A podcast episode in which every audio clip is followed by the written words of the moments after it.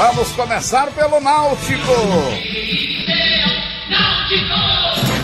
Alô, Antônio Gabriel, conta um tudo. Um abraço para você, boa tarde para quem tá ligado aqui na Rádio Jornal. E o Clube Náutico Capibaribe reformou o gramado do Estádio dos Aflitos durante as duas últimas semanas. A obra foi concluída no final de semana passado. O Eduardo Carvalho, que é diretor patrimonial do Náutico, participa com a gente agora aqui do assunto é futebol primeiro tempo para explicar essa obra que aconteceu lá no gramado do estádio Alvirrubro, que visou principalmente a drenagem. Nos últimos anos, o Aflitos vem sofrendo justamente com essas chuvas aqui na capital pernambucana até em 2018. O jogo foi adiado contra o Confiança pela Copa do Nordeste por conta de um alagamento do campo de jogo e o Eduardo Carvalho detalha o que foi feito nesse período. Boa tarde, Antônio Gabriel, todos os amigos da Rádio Jornal e a grande torcida Alvirrubra. Em razão desse recesso que estamos tendo no futebol, por conta da pandemia do coronavírus. É, montamos uma estratégia, contratamos seis prestadores de serviço, sob a coordenação e orientação de nosso engenheiro agrônomo, Peter, e na, no sistema de drenagem, onde havia problema nos drenos, nós fizemos a devida correção retirando aquele dreno que estava selado, que dificultava o escoamento da água para as canaletas. Fizemos a retirada dele, né? É, depois colocamos brita, areia, bidim e a reposição da grama, né? Para essa para esse serviço tivemos uma, uma máquina específica para retirada do gramado, para que esse gramado não sentisse tanto quando da finalização do serviço. É, o serviço foi finalizado agora nesse, nesse sábado que passou e esperamos que tudo tenha ficado a contento. E com certeza ficou.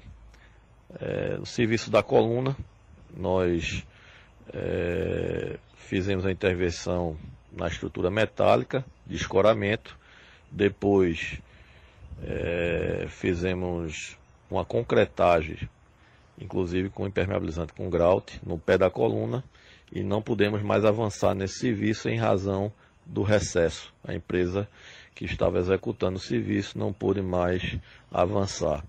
Mas é uma situação que assim que resolver essa, essa pandemia, a gente vai voltar a fazer o serviço e espera que no prazo de 15 a 30 dias isso seja solucionado para que o setor Hexa volte a ter a sua capacidade máxima. Pronto, tá então a participação do Eduardo Carvalho, diretor patrimonial do Náutico, aqui no assunto é futebol primeiro tempo. Ao longo dos próximos dias, o Timbu vai se preocupar com algumas situações. A primeira é do atacante Eric. É desejo do Náutico que ele permaneça, só que o contrato de empréstimo junto ao Braga vai até o final do mês que vem. Com a indefinição do futebol na Europa e em Portugal, para ser mais específico, o Náutico ainda não abriu conversas com a equipe europeia. E tem também a situação do goleiro Jefferson, que tem contrato até o final da temporada e o Timbu tem tratativas em andamento para a extensão desse vínculo. Destaques do Náutico aqui no assunto é futebol primeiro tempo.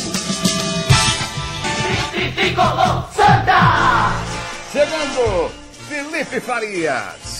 Muito boa tarde, os amigos ligados. No assunto é futebol primeiro tempo e o executivo de futebol do Santa Cruz, Ney Pandolfo, participou ontem do Fórum Esportivo e falou um pouco sobre a situação do tricolor em meio à pandemia do coronavírus. Com relação à parte financeira do Santa Cruz, Ney Pandolfo disse que a direção coral vem se esforçando para manter as contas em dia. O Santa Cruz hoje está equilibrado, estamos aí correndo para fazer o pagamento do mês vigente. Uh, tivemos aí um acordo com os atletas de uma redução e utilizamos a PEC do governo para também dar, uma, dar um apoio para todos os funcionários e atletas. Então, assim, nós estamos acompanhando, buscando é, se manter atualizado nas situações todas e mantendo um, um, elenco que não é fácil. Você pagar um elenco aí quase três meses sem jogar. Ney, e com relação aos garotos da base que se destacaram no início da temporada, como o goleiro Michael Clayton, o volante André e também o meio-campista João Cardoso já tem algum tipo de sondagem em cima desses atletas, clubes que vêm procurando a direção tricolor para saber como é que anda a situação contratual desses jogadores?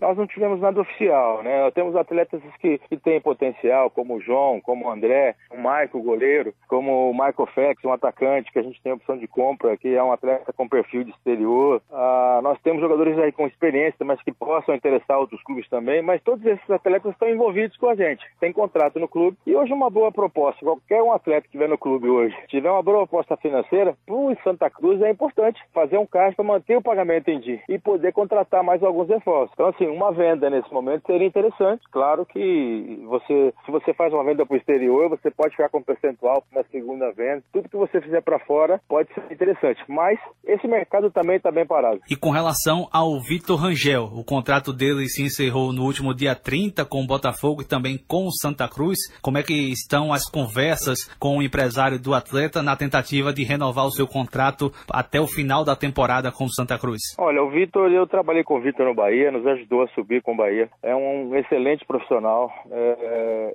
também se, se, adaptou muito bem ao, ao Santa Cruz. Tem interesse em permanecer. Eu tenho conversado com o Sandro, seu empresário. Nós estamos aí tentando fazer um acerto. Não é fácil. Nesse momento de indefinição, se discutir sobre o financeiro numa condição de, desse momento é muito difícil. É um pouco de paciência. Nós temos interesse no atleta, ele tem interesse em permanecer. Eu acho que isso é super importante. Agora, é, não tem como controlar o mercado, né? É um atleta que está ali. Se chegar uma proposta de qualidade para ele, você acaba perdendo o atleta. E nós não temos condição de competir financeiramente. No momento a gente não tem. Pode ser que mais à frente tenha, mas temos todo o interesse que o atleta permaneça. Este foi o executivo de futebol do Santa Cruz, o Ney Pandolfo, e com relação à reapresentação do elenco coral, a diretoria do Santa Cruz confirmou que o time não se reapresenta no próximo dia 18 e com isso a data de reapresentação foi adiada para o próximo dia 1 de junho. Notícias do Santa Cruz, aqui no Assunto Futebol, primeiro tempo.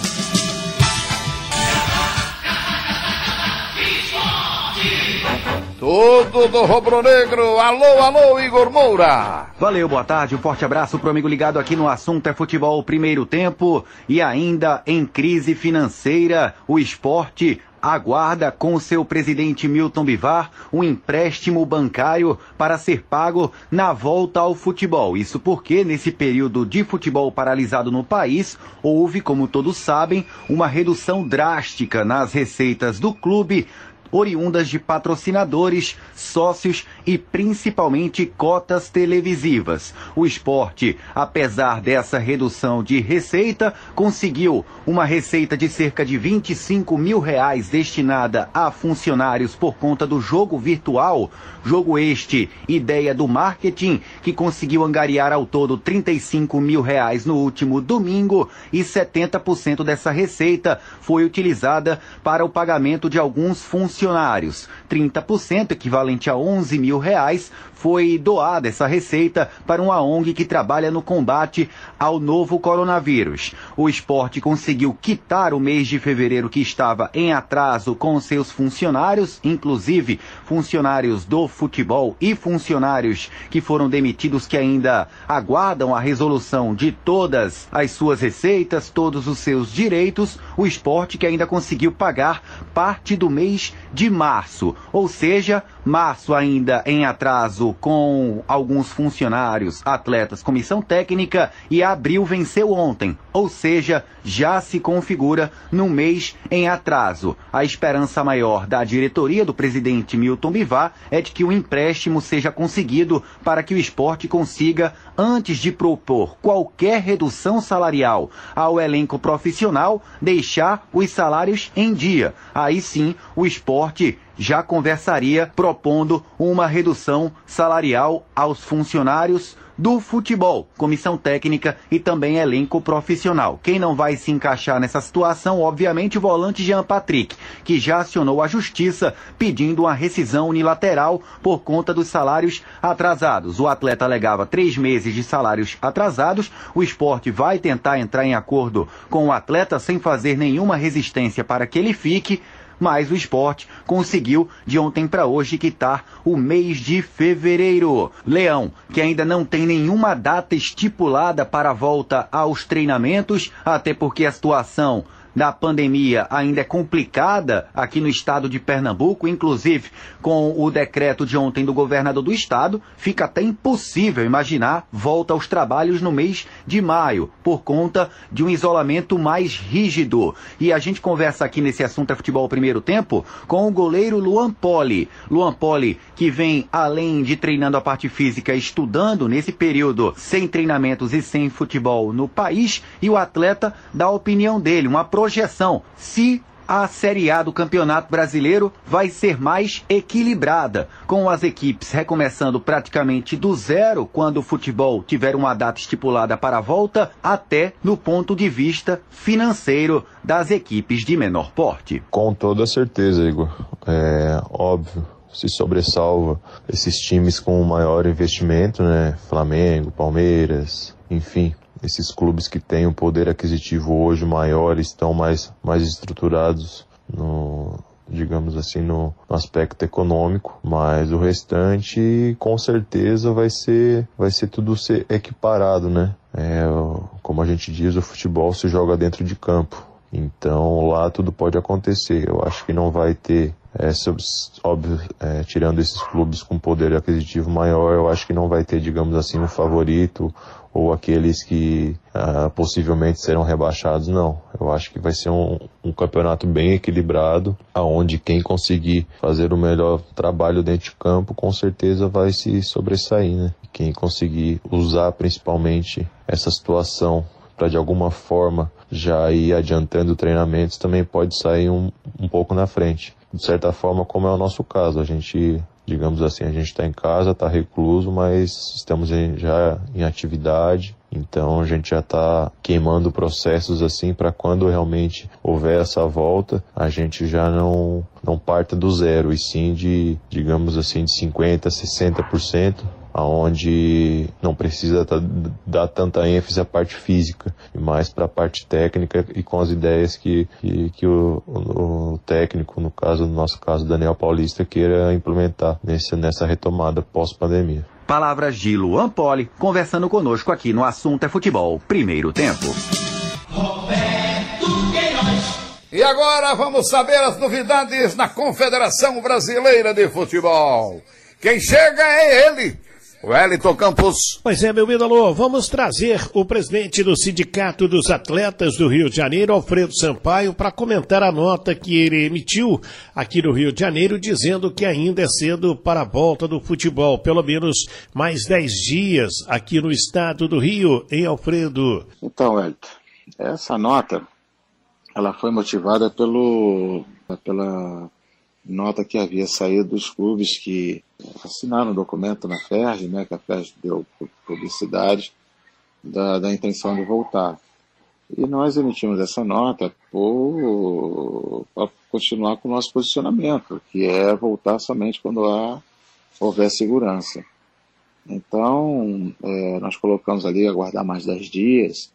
A ideia é de a cada 10 dias ir fazendo uma avaliação e naturalmente o cenário, o cenário mudando, é, voltar às atividades normais.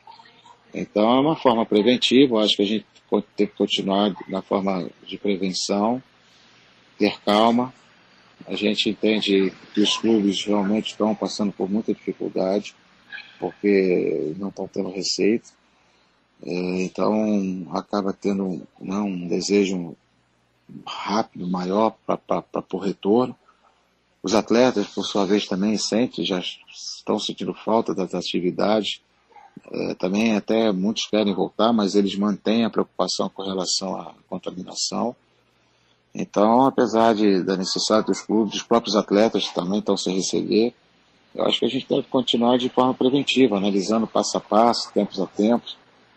A análise inicialmente do governo era que o pico seria em abril, é, Deu-se férias em abril exatamente para fugir do pico, mas agora é, fala-se que o pico é agora em maio, até 30 de maio, então a nota foi para manter o nosso posicionamento de voltar só com segurança e, e mostrar que a gente está pensando sempre de forma preventiva. Não adianta acelerar nada se lá na frente tivermos algum tipo de problema maior com contaminação e falecimento de algum atleta, parente ou funcionário, enfim, como já ocorreu.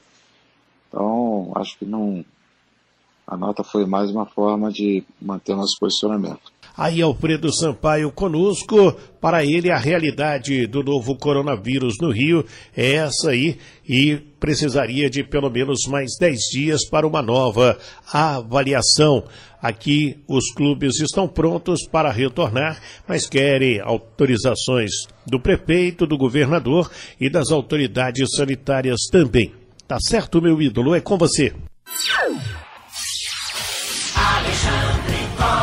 Assunto é futebol segundo tempo no ar aqui pela sua Rádio Jornal e pelas emissoras do Sistema Jornal do Comércio e de Comunicação, Recife, Caruaru, Garanhuns, Limoeiro, Pesqueira, Petrolina. E você também conosco pela internet através do radiojornal.com.br, também no aplicativo da Jornal. Trabalhos técnicos, Big Alves e Dilson Lima. Vamos abrindo aqui o programa com Ralf Carvalho e Roberto Queiroz, assuntos pertinentes aqui ao nosso futebol. O presidente da Federação Pernambucana em entrevista pela manhã com o Ralf de Carvalho, já falando de uma previsão de volta, previsão de retorno do futebol pernambucano, mas mês de junho, essa é a previsão que se dá de momento, já tendo esse decreto também aqui para o governo do estado, o governo do estado já é, determinou que a partir do sábado a quarentena vai ficar um pouco mais rígida, as medidas serão tomadas de uma forma mais é, fiscalizada colocamos uma quarentena um pouco mais rígida para as pessoas que não estavam seguindo e, obviamente, o futebol ficando aí em segundo plano. E o presidente da federação já conversou com o Ralf. Ralf, é aquilo que a gente já vinha conversando e não resta dúvida de que, pela nossa Alô, situação, Big. não se pode pensar em futebol. Ah, o Roberto está em contato com o Big e vem já já também aqui no Assunto é Futebol. Pois não, Ralf, boa tarde. Boa tarde, um abraço, Alexandre, minha gente. É, as previsões, elas vão sendo feitas. O Evandro, eu tenho a impressão que se ele pudesse, a bola estaria rolando aqui é, do jeito que vai rolar na Alemanha. Porque ele vive também o problema dos clubes, porque os dirigentes se reportam a ele. Ele conversa de manhã quase com todos os presidentes. E o assunto sempre é financeiro. E para entrar dinheiro tem que ter jogo. Mas isso é uma coisa sem previsão. Então ele jogou junho como uma possibilidade. Falou em segunda quinzena de junho como uma possibilidade dos clubes pernambucanos é, trazerem de volta seus jogadores para o centro de treinamento, começar aquele treinamento isolado, ainda com cautela por causa da contaminação.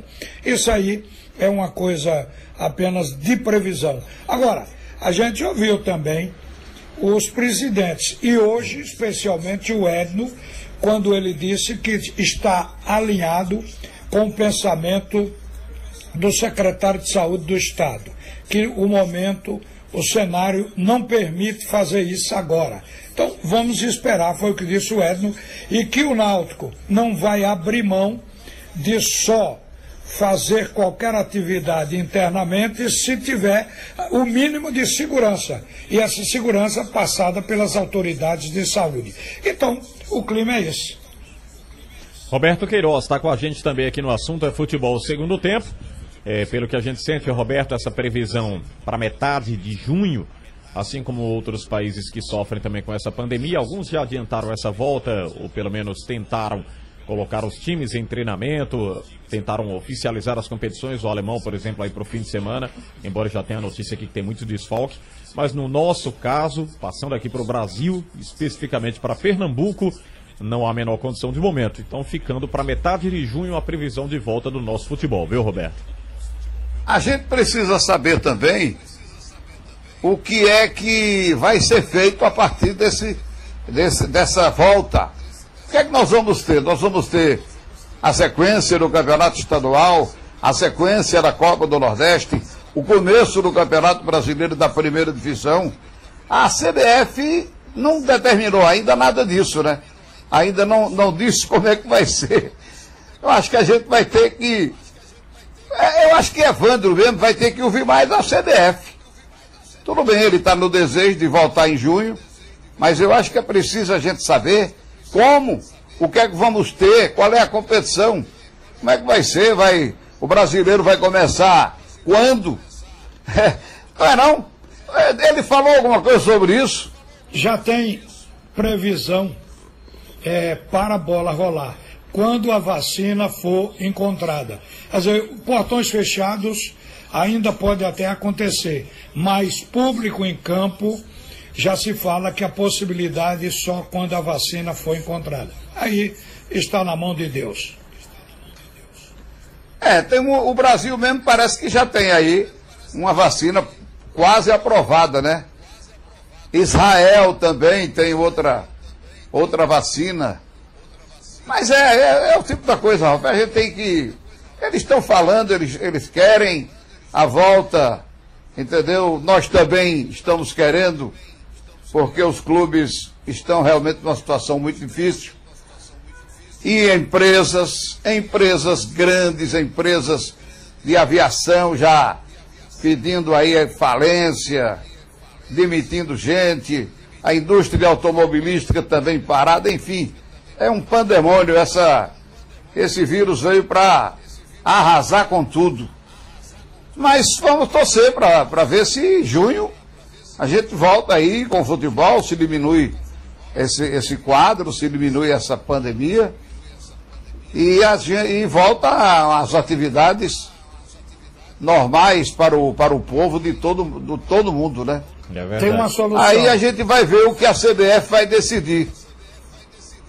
Viu? Tem uma solução. Alguém disse que esse vírus, esse vírus, a Covid-19, colocou o mundo de joelho. Então, já que estamos de joelho, por que é, não claro. pedir a Deus? Se todo mundo pedir a Deus, acaba. Eu não tenho dúvida se todos clamarem, pedir a Deus para acabar, vai acabar. Mas é preciso que o povo se lembre de Deus. Isso está passando na mente da gente. Muito tempo parado assim, no isolamento, as pessoas pensam muito. E tem tempo também.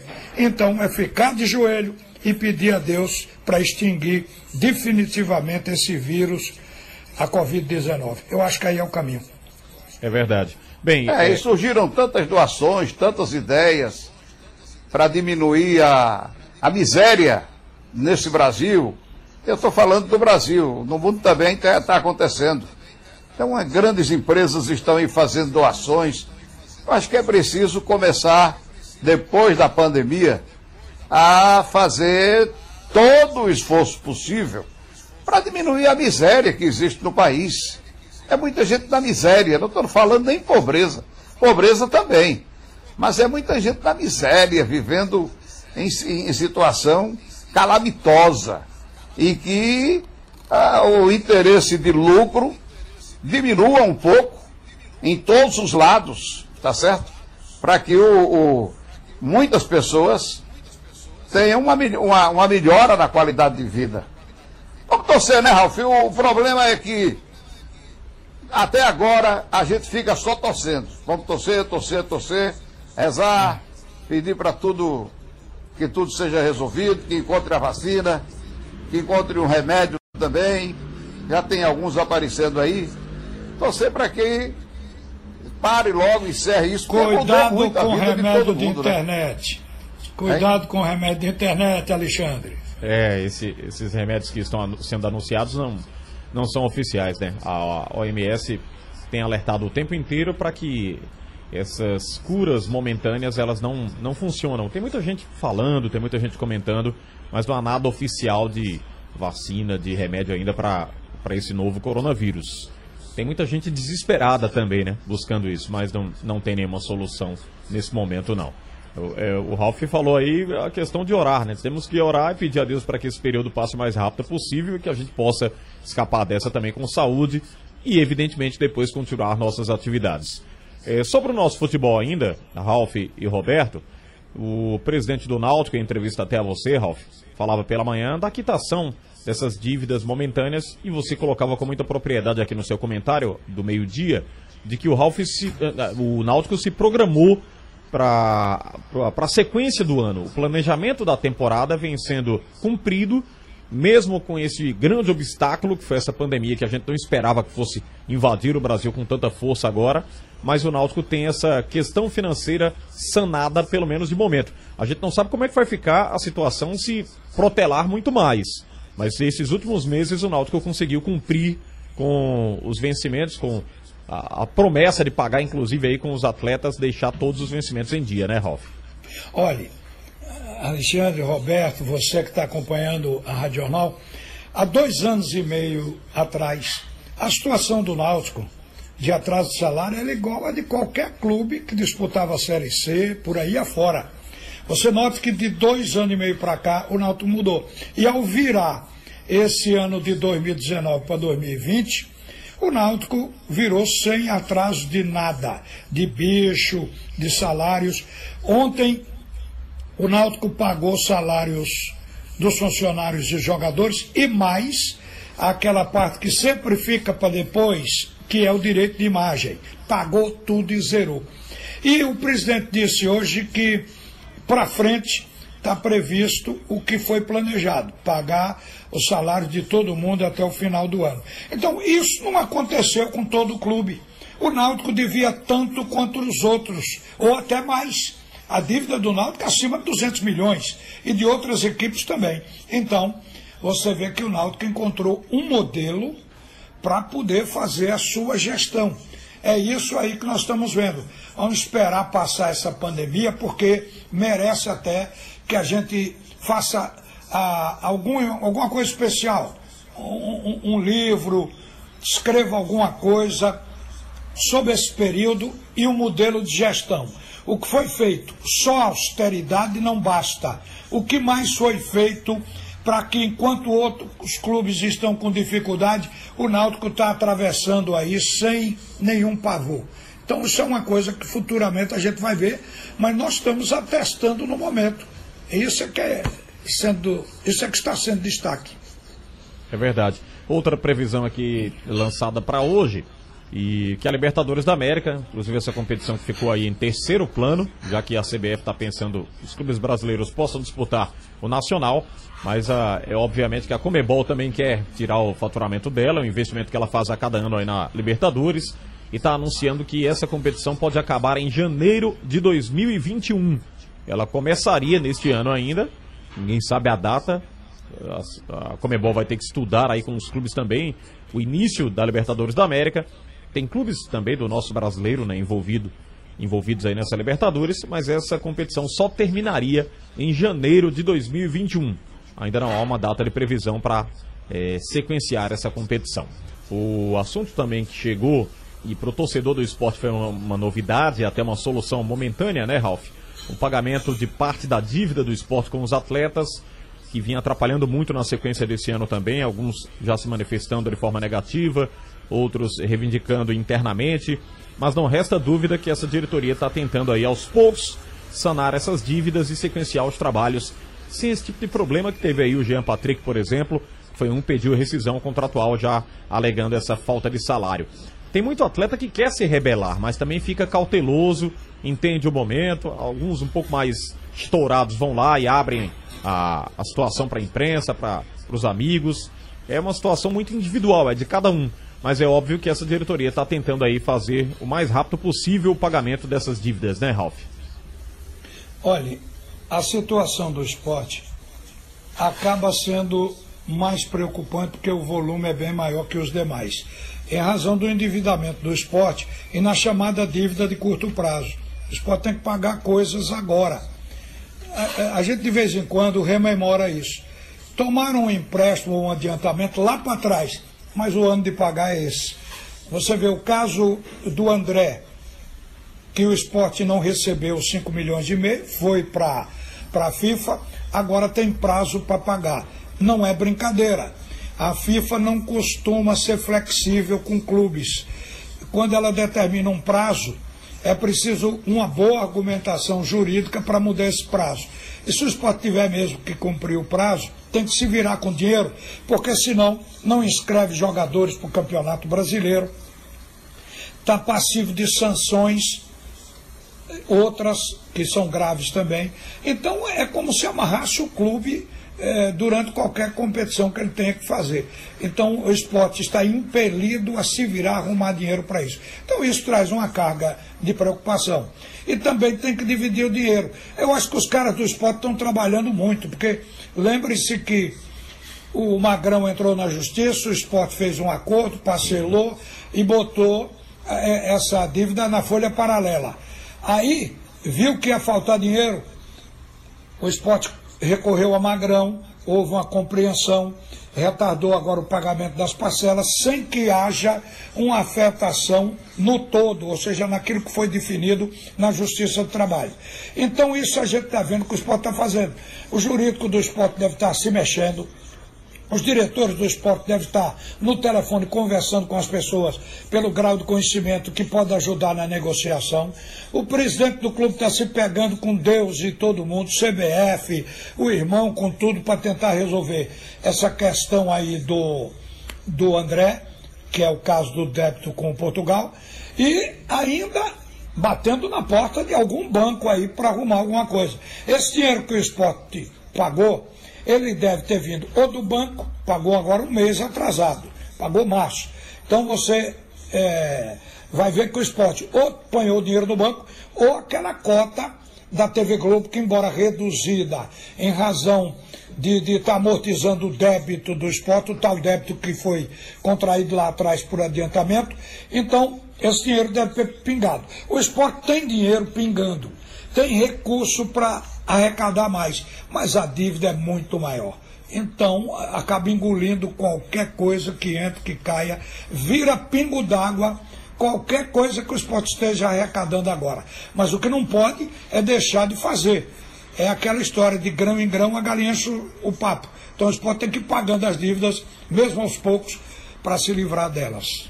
E o foi elaborado. Tudo, Oi, Roberto, pois não. É nessa dívida lá do, do time do Sporting de Lisboa, é que o dinheiro vai aumentando sempre que o dólar aumenta e o euro aumenta, né? Verdade. Essa dívida vai, é ficar um ainda, vai ficar ainda maior, é né? um problema, né? É, ô Roberto, foi feita uma lista, inclusive, o ranking das dívidas a curto prazo entre os clubes da Série A. O Botafogo lidera essa lista aqui com 270 milhões e 610 mil. É seguido pelo é. São Paulo, aí vem o Fluminense, o Vasco, o Internacional, o Corinthians, que ainda não divulgou o balanço financeiro do ano, o Palmeiras, o Santos é o oitavo, o nono é o Esporte, aí atrás do Esporte vem Flamengo, Atlético, Grêmio, Bahia. Atlético Mineiro ou Paranaense? O Paranaense. O Grêmio, ah. o Bahia, o Fortaleza, o Goiás, o Atlético Goianiense e o Ceará. De que é essa estatística? É dos clubes que têm dívidas a curto prazo esses clubes da Série A, viu, Ralf? Para pagar em 2020. Eu, eu acabei de ler hoje que o Atlético teve mais lucro do que o Flamengo. Enquanto o Flamengo, ano passado, está no balanço dos dois, enquanto o Flamengo teve 950 milhões de faturamento, o Atlético teve 400 e poucos milhões mas lucrou mais que o Flamengo porque a despesa do Atlético é muito menor. Sim. O Flamengo gastou muito. Então o Flamengo teve 62 milhões de superávit, 62 milhões de reais. O Atlético do Paraná, o Atlético com ATH, teve um lucro líquido de 63, um milhão a mais do que o Flamengo. Você vê que coisa interessante? É. O que significa gastar mais e gastar menos. Sabe o que chamou a atenção também aqui, Ralf e Roberto? O Ceará, né? O Ceará deve só 3 milhões 627 mil 626 reais e 71 centavos. É um clube tá que organizou, sabendo né? administrar, Tá sabendo administrar, exatamente. É verdade. É, é uma dívida muito pequena mesmo. Para um Vai clube ver que é tá tamanho da né? dívida né? do Central. É, talvez, talvez o Central deva é, essa, essa, Até mais. É, até mais. Exatamente. Talvez não, mas o Central Central só joga três meses, quatro meses durante o ano. Salários são baixos.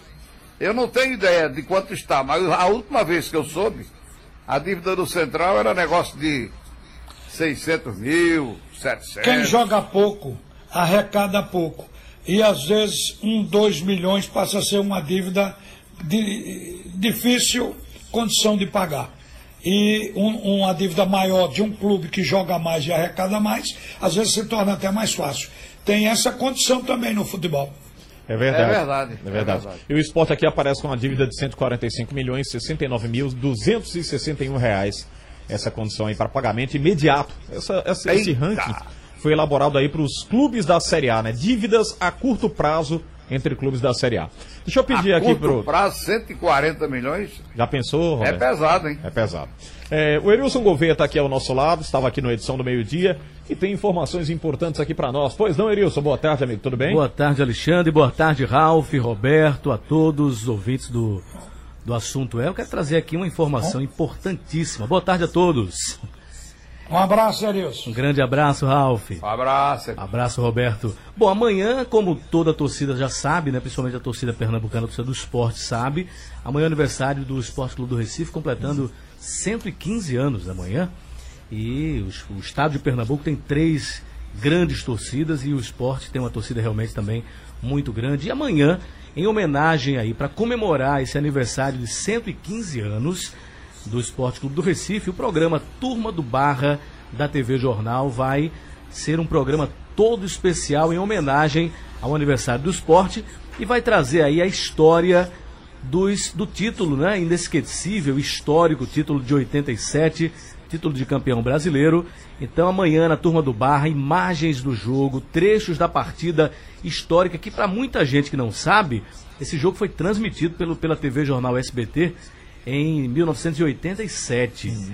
É, então amanhã a gente vai ter essa op- oportunidade de levar para o torcedor pernambucano e para, especialmente para o torcedor do esporte contar um pouco dessa história, desse título, trazer aí é, depoimentos de ex-jogadores. Vamos estar na sala de, de troféus do esporte mostrando a réplica da Taça das Bolinhas. Um programa especial, cheio de novidades. Então eu queria convidar a todos os telespectadores da TV Jornal para acompanhar e a todos os ouvintes da Rádio Jornal também para ficar ligados na TV Jornal amanhã, a partir da 1h50, no programa Turma do Barra especial aniversário do Esporte Clube do Recife, Alexandre. Muito bom, Erilson. E Então- ripa na chulipa. É isso aí. E todo mundo ligado amanhã na E, TV e- Jornal. e se eu não me engano, se não me falha a memória, quem narrou esse jogo na Rádio Jornal foi Roberto Queiroz?